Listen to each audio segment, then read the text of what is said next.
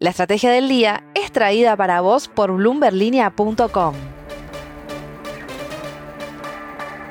Muy buenos días, soy Francisco Aldaya, editor de bloomberglinea.com en Argentina y hoy te voy a contar las tres noticias más importantes para que arranques tu día. Además, como todos los jueves, Mariano Espina nos trae recintos del poder. Como siempre, no te olvides de darle clic al botón para seguir a este podcast, de activar las notificaciones y de compartir este capítulo.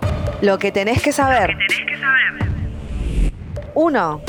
El Ministerio de Economía anunció ayer un endeudamiento neto de más de 162 mil millones de pesos, además del rollover de todos los títulos que vencían por casi 590 mil millones de pesos. Así, en lo que va del año, Sergio Massa sumó deuda por un neto de 910 mil millones de pesos, que para que te des una idea serían hoy 1.870 millones de dólares al tipo de cambio blue. Como te vengo contando, Economía viene convalidando tasas más altas y plazos más cortos, mientras el central emite y compra títulos en el mercado secundario para liberar a los privados para suscribir a estas licitaciones. Por ahora se vienen dando sin sobresaltos. 2.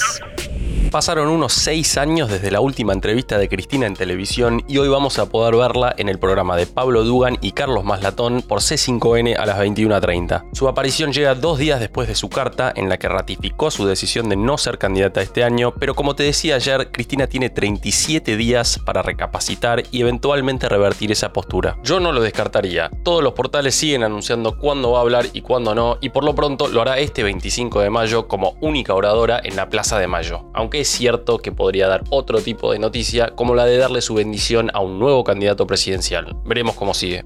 3.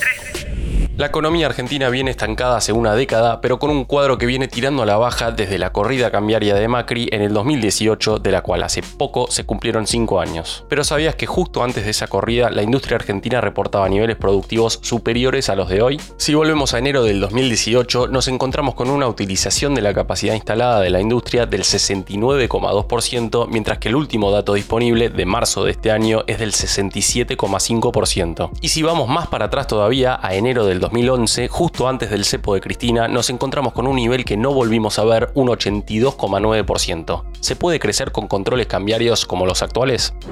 Antes de pasar a recintos del poder, veamos rápidamente cómo van a abrir los mercados este jueves. El S&P Merval subió 2,8% ayer. Fue una jornada casi toda verde para las acciones argentinas en Wall Street, con bajas hasta 2,8% para Bioceres y subas hasta 10% para Despegar. El dólar blue cerró en 487 pesos, el MEP intervenido por el gobierno en 444 y el contado con liqui también intervenido cerca de los 454 pesos.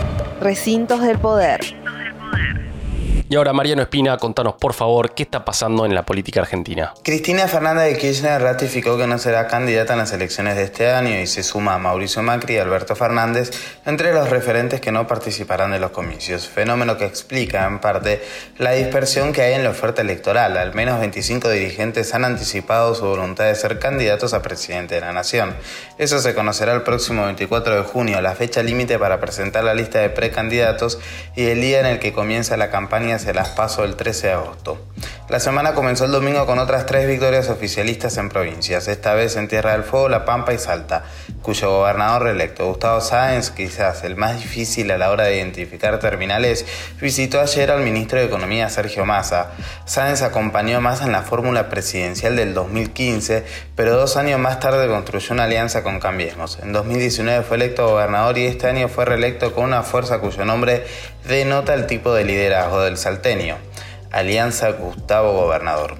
Ya fueron nueve las elecciones a gobernador en las cuales ocho vencieron los oficialismos locales y en la excepción fue una astilla del mismo palo. Juan Mansur se bajó de su candidatura a vicegobernador de Tucumán, la Corte Suprema levantó la suspensión y las elecciones serán el próximo 11 de junio. Juntos por el Cambio llevó instancias finales para limar las perezas. En la ciudad, Patricia Burrich y Horacio Rodríguez Larreta ya resolvieron convocar una encuesta para dirimir quién será el candidato del PRO, Jorge Macri o Fernán Quirós. Pero en la provincia el panorama es más complejo. El jefe de gobierno porteño se negó a unificar listas de gobernador, algo reclamado por los intendentes, lo que derivó ahora en jefes comunales acercándose a Bullrich para cerrar filas. Menos claro es lo que ocurre en el frente de todos, mientras Axel Kisilov demora el decreto para desdoblar elecciones intuyendo que el operativo clamor que pesaba sobre la vicepresidenta ahora se le puede transferir hacia su persona. La frase del día. Antes de irnos, escuchemos lo que dijo ayer la secretaria de Minería, Fernanda Ávila, sobre la posibilidad de una nacionalización del litio en Argentina. Cualquier planteo o idea de nacionalización tiene el obstáculo fundamental de nuestra Constitución Nacional que establece que los recursos naturales pertenecen a las provincias. Ávila entonces aparentemente en contra de una mayor participación del Estado Nacional en el negocio del litio. Esto fue un nuevo capítulo de la Estrategia del Día Argentina. Yo soy Francisco Aldaya, editor de Bloomberg Línea, y me podés seguir en Twitter en arroba franaldaya. No se olviden de darle clic al botón para seguir a este podcast y a la campanita para que se enteren al instante cada vez que sale un capítulo de lunes a viernes. Espero que tengas una gran jornada productiva. Esto fue La Estrategia del Día Argentina, escrito y narrado por Francisco Aldaya.